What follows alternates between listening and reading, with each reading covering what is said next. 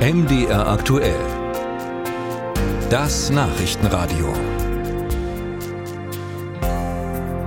Digitale Rabatt-Apps, digitale Kundenkarten werden überall angepriesen. Sie suggerieren, dass Kunden ein ordentliches Schnäppchen machen können beim Einkauf. Trifft das tatsächlich zu? Finanztest hat 13 Kundenbindungsprogramme untersucht. Was dabei rauskam, das hören wir jetzt von Stefan Fischer.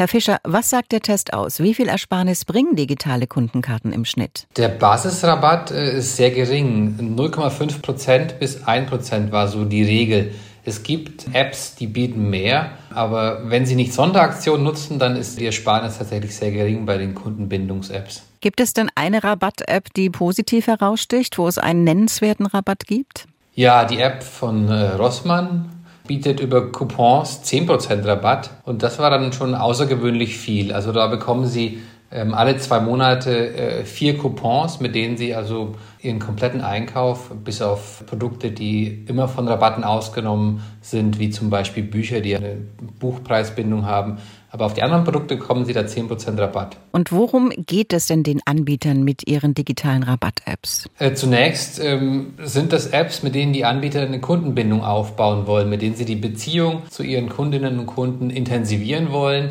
indem sie herausfinden, was die Kunden wann kaufen, ähm, wie oft sie kommen. Und dann können sie zum Beispiel auch gezielt Werbung ausspielen oder einfach gucken, was sie wann zu welchem Preis anbieten. Man muss sich ja auch, wenn man Rabatt-Apps digitale nutzen möchte, anmelden mit diversen Kundendaten auf dem Smartphone. Sie haben es eben gesagt, Sie finden heraus, die Anbieter, ähm, was der Kunde kauft und so weiter.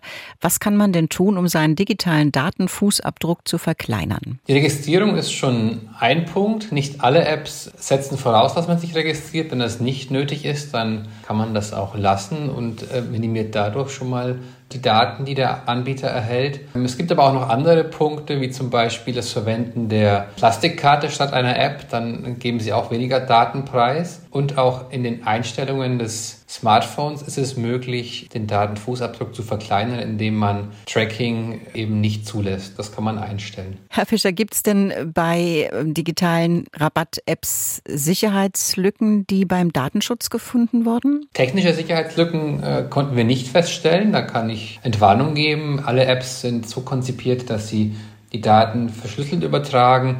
Ähm, allerdings mussten wir bei den Regelwerken, also bei den Datenschutzerklärungen feststellen, dass wir drei Apps im Test hatten, die deutliche Mängel aufwiesen, weil sie eben die Datenschutzgrundverordnung nicht ganz umsetzen. Das ist die App von der Müller ähm, Handelsgesellschaft, von Mediamarkt und von H&M. Die sollten dringend ihre Datenschutzerklärungen verbessern. Sind denn digitale Rabatt-Apps etwa nur ein Köder, um an Kundendaten zu gelangen? Wie schätzen Sie das ein? Das ist Ansichtssache. Manche Kundinnen und Kunden kaufen gern mit diesen Apps ein. In uns allen ähm, ist ja so ein Sammel- und so ein Jagdinstinkt verankert ähm, und das kitzeln diese Apps eben raus. Sie wollen, dass man auf Punktejagd geht und äh, manchen Leuten macht das Spaß und äh, die freuen sich auch, wenn sie dann ein paar Prozent Punkte einsparen bei einem Einkauf und das hat schon eine gewisse Berechtigung. Aber man sollte sich eben immer bewusst sein, dass man für diese Einsparung auch was bezahlt, nämlich mit Daten. Gibt es denn Erkenntnisse, wie begehrt diese digitalen Rabatt-Apps sind bei Kunden? Ja, das am weitesten verbreitete Kundenbindungsprogramm ist Payback. In Deutschland nutzen das 31 Millionen Leute, 11 Millionen nutzten das über die App. Und das ist schon, äh, wenn man bedenkt, dass es 82 Millionen Menschen gibt in Deutschland, ein sehr hoher Anteil. Ähm, auch die Deutschland-Card wird gern genutzt. Da sind es ungefähr noch 20 Millionen Nutzerinnen und Nutzer. Und auch die Apps der Einzelanbieter, die sind auch sehr beliebt.